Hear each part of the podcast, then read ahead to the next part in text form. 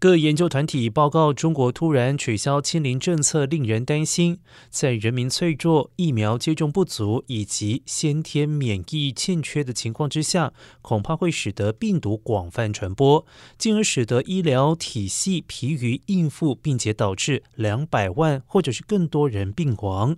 而根据各模式建构团体的分析预测，中国取消防疫风控，重新开放，恐怕会导致最多多达两百一十万人病故。